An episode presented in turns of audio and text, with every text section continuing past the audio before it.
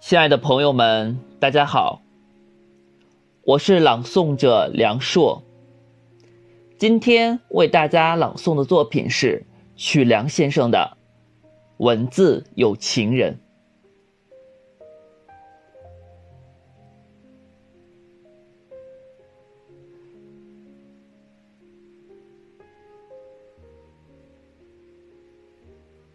执起笔，我们挥洒豪情，书写诗意人生；放下笔，我们敞开心扉，传递真挚友情。以文字为灯，照亮寻梦的路。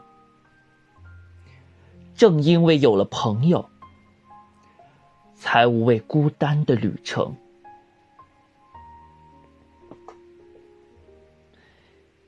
也许会有不为人知的痛，可是在这里，友好的人互相能懂。也许会有难以诉说的苦，可是在这里，友好的人会用心聆听。为什么我们心甘情愿的付出？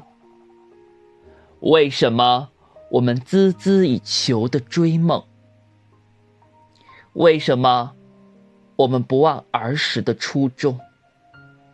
因为我们是文字有情人。